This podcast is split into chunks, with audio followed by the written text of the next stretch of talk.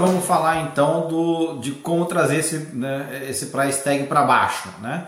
É, quais são as opções que os alunos têm para conseguir, enfim, tem gente que não consegue afford, né, etc. Não consegue pagar para esse custo. Quais são as opções, talvez, de bolsa? Ou, ou, ou melhor ainda, talvez vamos começar assim. O que esse aluno tem que fazer na high school ainda, né, para aumentar um pouco a chance dele ter um, uma bolsa ou, ou um desconto na faculdade? Bom, a primeira coisa, a primeira opção de reduzir custo é ir para uma universidade pública no seu estado. Ponto.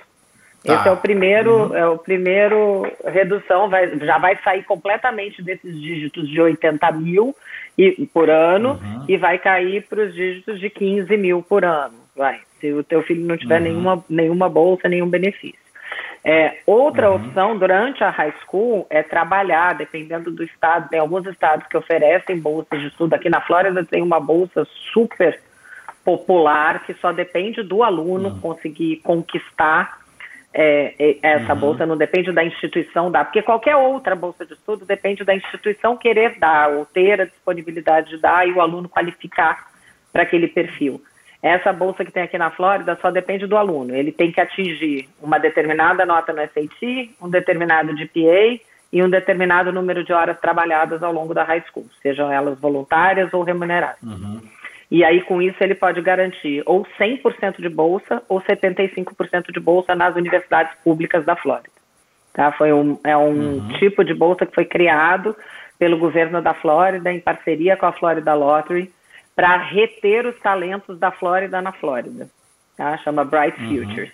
E aí, aí não tem um projeto parecido com Bright Futures nos outros estados, pelo menos nos estados que a gente já trabalhou e que a gente conhece. Mas existem tá. sim outras oportunidades de bolsa de estudos locais num grau menor, tá? Nenhum com essa uhum. com esse tamanho que tem o Bright Futures. Ainda na high school, o que, que o aluno tem que fazer para ser elegível para reduzir, né? Porque como é que funciona o processo na maioria das universidades para as bolsas de mérito, tá? Não estou falando para as bolsas uhum. de quem prova que precisa, que é um outro capítulo. Tá.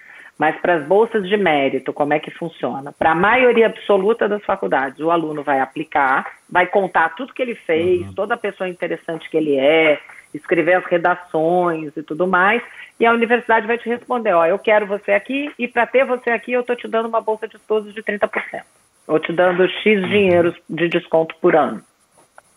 E aí, no final, ele junta todas as cartas de acceptance que ele recebeu, ele faz uma conta. A gente teve um aluno ano passado que ele tinha recebido 50% de bolsa na Universidade de Miami, que é uma universidade uhum. privada cara. Só que ainda assim, uhum. assim, quando você põe na ponta do lápis, comparando com essa opção, principalmente aqui na Flórida, que tem esse peso grande do Bright Futures, ele tinha 100% de bolsa numa universidade pública muito boa. Então ele preferiu uhum. ir com 100% de bolsa para uma universidade pública muito boa. Mas para um aluno que não tem os 50% na Universidade de Miami, porque ele era um bom aluno academicamente, é muito bem-vindo. Uhum. Isso vai vir para a maioria das escolas automaticamente. Para algumas escolas, que é isso que a gente atenta com os nossos alunos, né? Para ser elegível para essas bolsas de estudo, você tem que escrever alguma redação a mais, você tem que aplicar num determinado prazo. Então, o segredo é ficar ligado na sua college list com qual é o que, que aquela universidade é, exige. Oferece. Tá? Oferece uhum. e exige para você ser elegível para essas bolsas, né? E aí varia muito. Uhum. E daí tem universidades, as menos estreladas, as menos selective, elas dão bolsa de mérito porque eles querem atrair bons alunos para aquela escola, porque é isso que vai construir o futuro do negócio deles, uhum. porque lembra que esse não é um negócio com fins lucrativos, é um negócio de status, né? porque teoricamente uhum. as, as, boas instituições não têm fins lucrativos. E para as universidades muito top, né? e daí a gente está falando das Ives, da, de Duke, das universidades da Califórnia, as privadas, né? porque as públicas seguem o mesmo modelo. Você tem a uhum. bolsa só que eles chamam de base need. Então é para quem precisa. Uhum. E daí como é que você prova uhum. que você precisa? Você tem todo um sistema que tem que ser preenchido para e que vai determinar que tipo no seu nível é, de renda uhum. familiar o que que aquela família, o que que aquele aluno tem direito como grant, como benefício e como empréstimos, né? Então, o que que é o grant? Uhum. É a ajuda que é dada pelo governo e que esse aluno não precisa pagar depois, é dado. Aí, uhum. mas de repente, mesmo isso ainda não é o suficiente para o aluno pagar a faculdade. Aí a faculdade uhum. pode ter a iniciativa de dar mais tanto por cento de bolsa. E se essa conta ainda não uhum. fechar, aí o último recurso é um empréstimo estudantil que o aluno vai pegar, uhum. geralmente no nome do aluno, e ele vai pagar depois que ele se formar. Aí ele fica pagando uhum. em, em, em, pequenas parcelas, é tipo um mortgage, né? vai pagando devagarzinho. Sim. Então, acho que essas, são as opções. E quando você constrói um bom currículo, você pode ganhar bolsas de até 100% em universidades privadas. Só que uhum. provavelmente não nas mais seletivas. Nas mais seletivas, só se você realmente claro. provar que você precisa. Uhum, claro. É, você falou de financiamento. Tem. Que tipo de detalhes você pode dar mais? Que eu não queria também destruir o sonho das pessoas aqui, né? A gente falou de 300 mil dólares por, por, pelos quatro anos. Pode ser gente que fala, vai falar assim, ah, então não vou fazer mais, enfim, é muito distante. Mas de novo, tem todas as opções de, de bolsa para trazer o custo para baixo. É, e aí, pelo que eu entendi, vocês têm esse conhecimento, então, de, né, de novo, contratando o serviço de vocês, vocês podem ajudar a trazer esse custo para baixo. Mas dois, tem a opção de financiamento, né? Como funciona o financiamento? É, o financiamento ele vai depender muito do histórico de crédito daquela família, né? E do que, que de bens aquela família tem, uhum. né? O, o valor é sempre entregue para a faculdade que você é aceito, né? Então você vai ter que apresentar, sua família vai ter que apresentar o que eles chamam de household annual income, né? O que que aquela uhum. família gera de receita por ano e o que, que aquela família tem de uhum. bens já pagos por ano, né, naquele ano, nos dois últimos anos antes de aplicar para o college, né, que podem dar suporte àquele estudante para pagar aquele, aquele college. Eles pensam muito diferente uhum. da gente, né, Juliana, porque muitas vezes a gente tem um monte de bens, mas a gente não tem aposentadoria, a gente não tem um monte de coisas, então a gente não quer transformar aquele dinheiro, né, que é um bem que a gente vai ter para o futuro, em caixa para pagar um college. Né? Então, o financiamento que a gente fala depende muito de uma avaliação da faculdade, do departamento financeiro da faculdade e do que eles chamam do IRS americano, né, que faz uma avaliação do seu imposto de renda, caso você seja americano ou cidadão americano que mora nos Estados Unidos de forma residente, né, permanente. Então, eles vão analisar, sim, os seus dois últimos anos da sua história financeira nos Estados Unidos, né? Ou fora dos Estados Unidos, mas que gere esse potencial de pagamento. Né? Então, uhum. tem famílias que não têm renda, por exemplo, sei lá, a Dani sempre fala a história de Harvard, né? Se você se, se você for aceito em Harvard, se seu filho for aceito em Harvard e a sua receita anual for inferior a 75 mil dólares, Harvard te dá uma bolsa de 100% para o seu filho. Você não uhum. precisa pagar a faculdade, eles vão pagar a faculdade por você. Tá?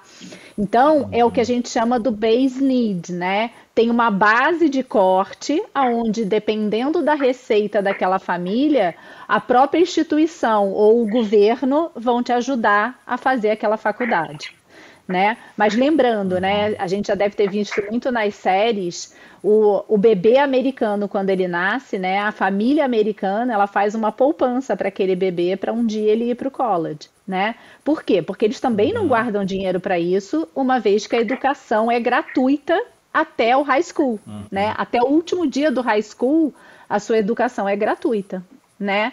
Então, uhum. a ideia é que quando esse bebê, né, se forme lá no high school, ele tenha uma poupança que pelo menos dê é, poder para ele para escolher o college que ele vai, seja para pagar pouco, seja para pagar muito numa escola mais difícil, né, mais selective, mas uhum. eles, eles realmente eles se preocupam com isso porque o ensino é gratuito até o high school, né?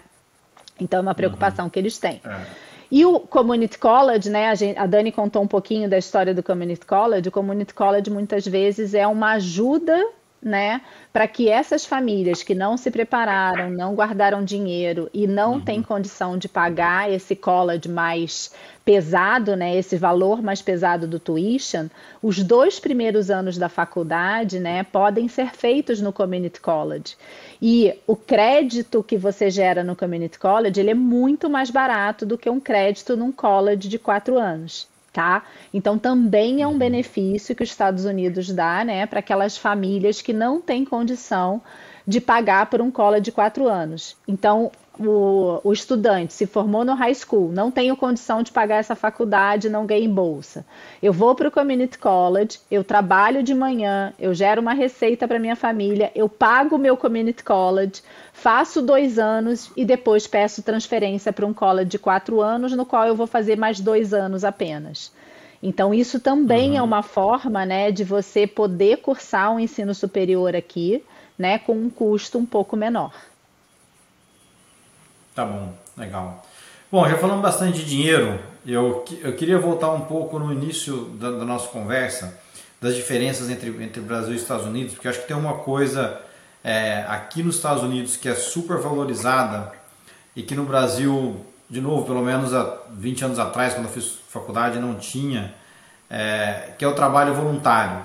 E eu acho que isso acaba tendo um impacto também na sociedade depois. Né? Queria que vocês falassem um pouco da importância do trabalho voluntário né, para esse processo de admissão numa universidade americana. O trabalho voluntário, ele é uma página dessa parte do extracurriculares que a gente falou que vão compor esse aluno interessante. Uma parte bem uhum. valorizada, porque a comunidade americana ela vive nessa consciência do give back, né? E está cada vez mais uhum. forte. Então, assim, é muito bem visto pelas faculdades que você tenha é, se dedicado a devolver para a sua comunidade, pequena ou ampliada, de alguma forma, algum privilégio que você tem.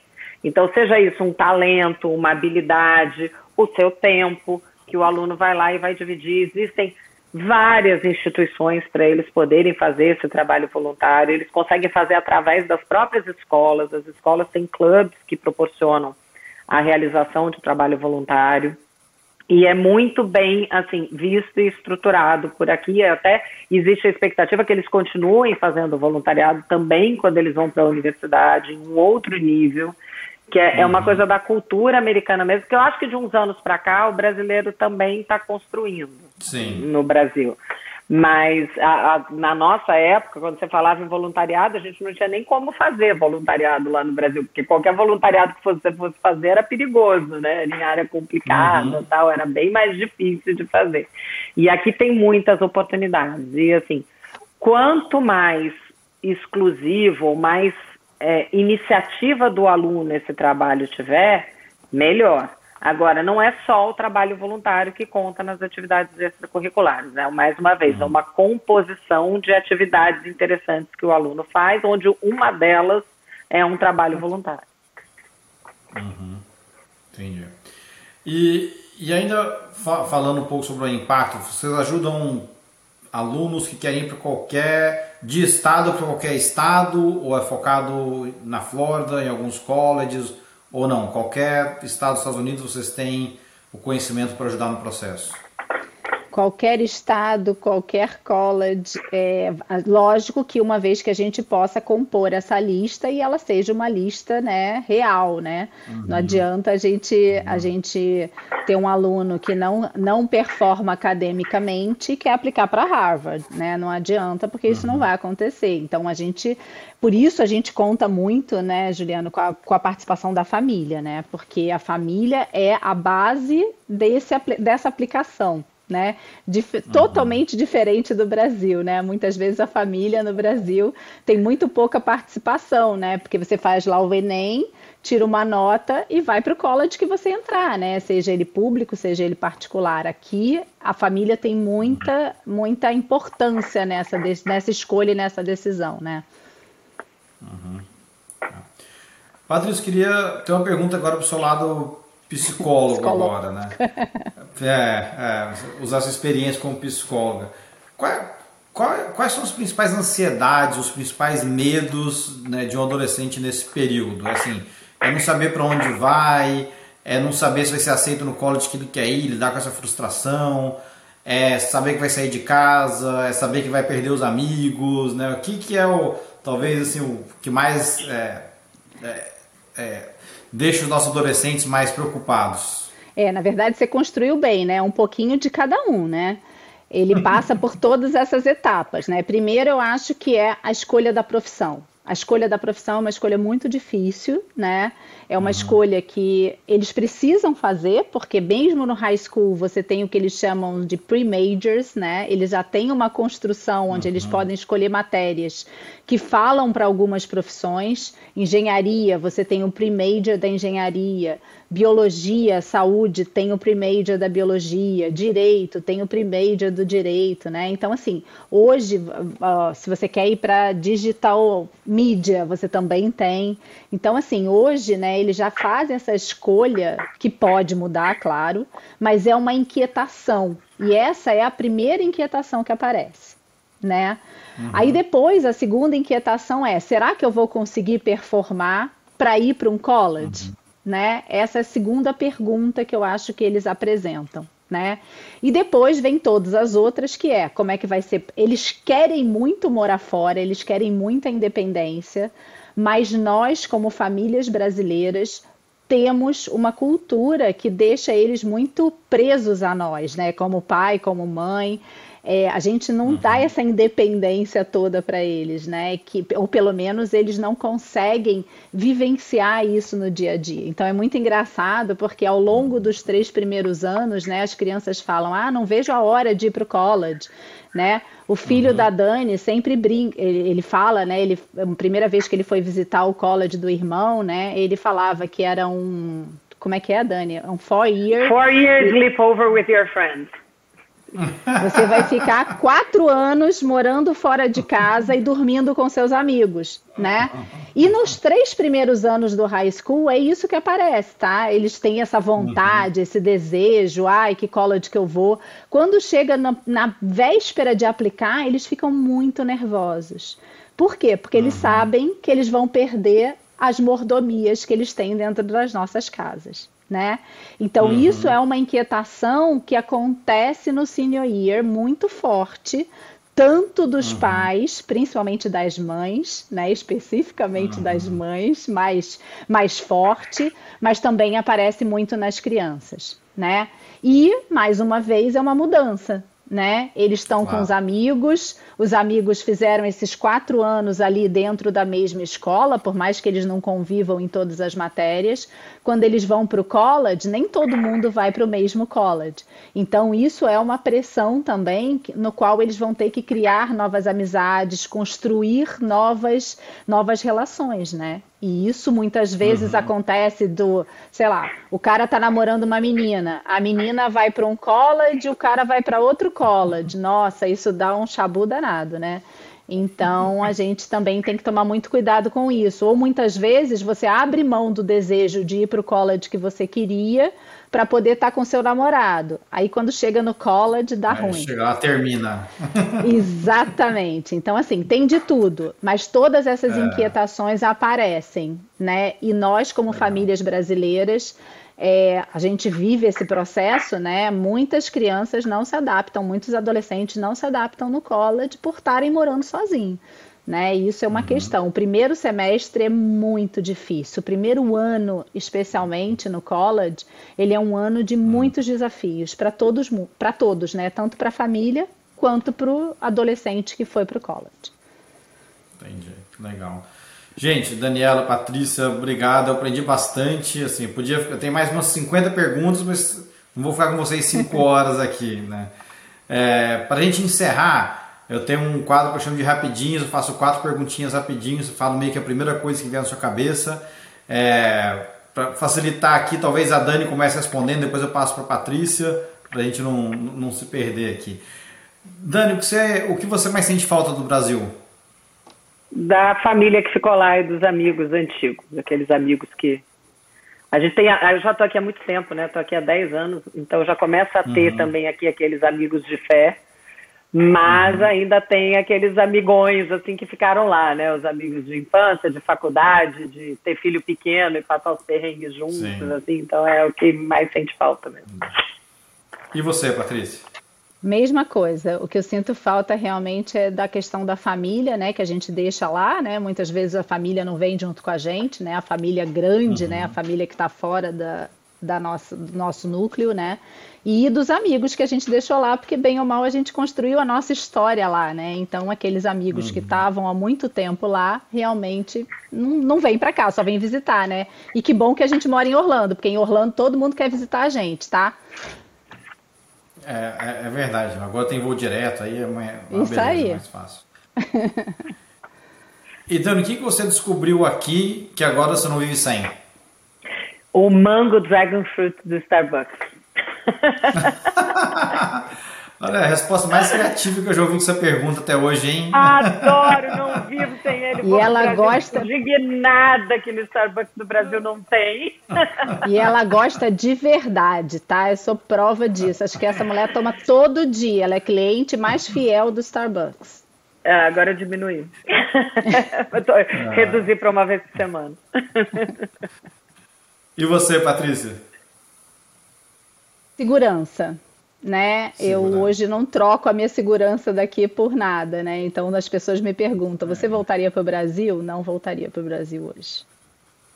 É, Patrícia faz parte dos 90% de resposta padrão, entendeu? A Dani fez 0,01%. É, eu quis variar, é, eu quis variar para você, não, você ter é, graça. Eu já, eu, já, eu já, ouvi picolé, picolé de leite moça, mas o, o Mango Dragon Fruit foi a primeira vez. Vente e... Mega Dragon Fruit. é, isso aí. E eu vou, assim, essa pergunta eu sempre faço para quem, quem quer empreender, então talvez vou dar uma para cada uma, assim. Dani, que conselho você daria para quem quer empreender nos Estados Unidos? Vocês começaram, né? Você tem seu pet shop, começou uma empresa, então me diz aí, que conselho você daria para quem quer empreender aqui? É, eu ia brincar, né, que é contratar a gente, mas para ajudar na educação dos filhos. Mas é, falando sério, é, eu acho que é ter um bom contador, um contador de confiança, uhum. porque o sistema aqui é, é, ele é relativamente simples. Você abre uma empresa fácil, mas tem vários detalhes assim para conhecer. E você tem uma coisa que leva a gente uhum. para cadeia nesse país é o IRS. Então é ter um bom contador. Uhum. Isso aí. É. Legal. E tem que trabalhar muito, viu, Juliano? E... Porque aqui não tem férias, não tem décimo terceiro, não tem nada, tá? Tem que trabalhar pra caramba, tem que estar disponível para botar a mão na massa, porque o negócio aqui é punk. Uhum. É. E Dani, só para só eu mudar um pouquinho, então, colocar um tempero nessa pergunta, que conselho que você daria para os pais e para os adolescentes, então, nesse primeiro ano de college, você falou que é o ano mais difícil, etc., que conceito está ali? Respira fundo, que de college, né? Que tem a separação, etc. Que a Patrícia falou que foi o primeiro ano mais complicado, né? Que conselho que você dá para essas famílias passarem por isso? Eu acho que tem que investir uhum. antes no amadurecimento desse aluno, para ele saber o que ele vai encontrar. Uhum. É um ano, assim, que eles falam aqui, né? O americano fala muito que o senior year é o year of the tear, né? Que é o ano das lágrimas. Uhum. E é um ano mesmo uhum. de que acho que você tem que, a gente até reforçando o que a Paty falou como família brasileira, é, preparar o aluno para isso, né? Investir no amadurecimento desse aluno para ele chegar lá e não ter tanta dificuldade. É, a gente tem uma sessão, né, que a gente faz no comecinho do, do senior year, né, que a gente chama os pais para participar, para justamente para que durante o senior year eles possam preparar esses adolescentes, né, para que quando chegar a hora de ir, que eles possam ir, né? Uhum. Isso é muito Legal. importante. E só para inverter agora, Pati, tem um, um, livro, um filme, um podcast que você gosta e queria recomendar para quem está ouvindo, ouvindo a gente? Vixe, tenho. Tem um livro que eu gosto muito, que é o que eu uso, né? Porque eu, na verdade, eu sou psicóloga, psicanalista, então tudo gira uhum. muito em torno dessa questão. Tem um livro que eu gosto bastante, que é A Coragem de Ser Imperfeito, né? E eu acho que para a uhum. pressão que a sociedade exerce em cima da gente, né? É muito importante que a gente equilibre tanto a nossa saúde mental quanto a nossa saúde uhum. efetivamente e o resultado que a gente quer disso, né? Então é um livro que eu gosto uhum. bastante. Filme, eu gosto de assistir filme para espairecer, então adoro um filme de romance, aquele que a gente senta na frente da televisão, come a pipoca, esquece do mundo, né? E a última pergunta foi qual é o ah, qual é o podcast? É. Não precisa ser todos, ouço... é só, só o livro é. tá ok, não precisa ser os três, não. É, o podcast que eu uso hoje, que eu, que eu adoro bastante, que chama é, Psicanálise de Boteco, que é muito legal, acho que todo hum. mundo devia de escutar. É de um psicanalista que eu gosto bastante do sul do Brasil. Ele montou esse podcast, ele fala Analista de muito... Bagé. É. Mais ou menos isso. Mas é legal porque ele usa uma linguagem muito acessível, ele é um cara muito competente. Uhum. Eu acho que vale para todo mundo que tiver interesse né, de buscar esse autoconhecimento, buscar através desse podcast. É muito legal. Legal. E Dani, você, que dica que você tem para gente? Ah, não, eu adoro o podcast, eu sou viciada na Gabi Oliveira, que é uma estrangeira que ela uhum. traz umas entrevistas. Ela é, não sei se você conhece, já ouviu falar na Gabi, ela é professora em Harvard, ela é, é antropóloga e ela mora uhum. aqui nos Estados Unidos, super brasileira, e ela traz questões, ela tem uma delicadeza, assim, na hora de entrevistar as pessoas, que eu acho muito legal, ela fala de assuntos, assim, ela busca pessoas muito interessantes e tem sempre esse olhar do estrangeiro nos Estados Unidos, com a visão, olhando lá para o Brasil, e que a gente uhum. é, perde um pouco né, esse lugar com toda essa loucura que está agora, essa polarização política. Tá falando assim, ah, mas você não está aqui para falar, né? E uhum. ela tem muito esse olhar, assim, eu gosto muito de chamar uma estrangeira.